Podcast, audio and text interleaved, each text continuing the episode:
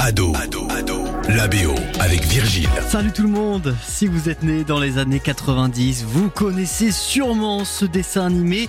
En 2004, juste après Shrek 2 et avant Madagascar, les studios DreamWorks dévoilent Gang de requins. La sombre histoire d'Oscar, un poisson employé dans une station de lavage qui va s'attirer des ennuis auprès des requins gangsters. Oscar, tu l'as tué. Ah, Absolument. Vous pouvez le constater. C'est la vérité. N'oubliez jamais ce nom. Oscar, le tueur de Square. Tout le monde croit que tu as terrassé le requin Le dessin animé fait quand même venir 3 millions de personnes dans les salles françaises. On reste assez loin des 9 millions d'entrées réalisées par le monde de Nemo, le film aquatique du concurrent Pixar, sorti moins d'un an plus tôt. Pourtant, DreamWorks avait misé gros sur le projet. Will Smith, Robert De Niro, Angelina Jolie, René Zellweger, Jack Black, Martin Scorsese sont au casting.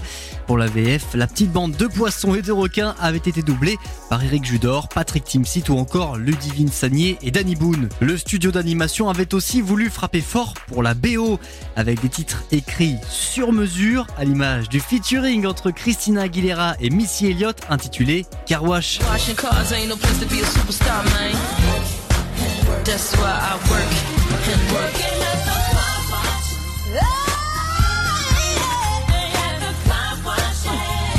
Un truc qu'on peut pas enlever à cette BO, c'est que là on est bien plongé dans l'ambiance dessin animé. Et c'est le cas aussi avec le son d'après, entre Mary J. Blige et Will Smith.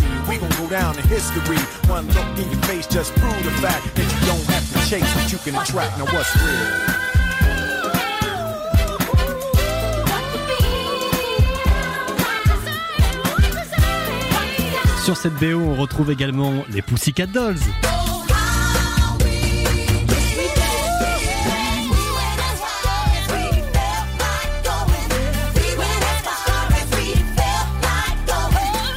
Pas trop mal la vie aquatique. En il y a une bonne ambiance. Le reste du casting est tout aussi impressionnant. Justin Timberlake, Shane Paul, Timbaland, Ludacris. On parle quand même de noms marquants. Pourtant, il faut dire, aucun titre de la BO de Gang de requins n'a laissé une trace indélébile sur le hip-hop.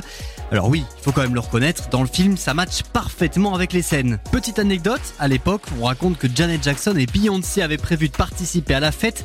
Finalement, les deux artistes ne sont pas sur le projet. Alors si Shark Tale, dans son titre original, n'a pas été le film d'une génération, il a quand même le droit à son jeu vidéo sur console, c'est pas mal. Oui, j'ai l'air un peu sévère depuis le début, c'est ce que vous vous dites, mais ce n'est pas non plus un gros navet, je tiens à rétablir les choses. D'ailleurs, certains le trouvent même sous-coté. Si on n'est pas sur le projet DreamWorks le plus marquant, rassurez-vous, au prochain dimanche pluvieux, ça fera largement l'affaire. Ado, Ado, Ado, la BO. Tous les épisodes à retrouver sur ado.fr.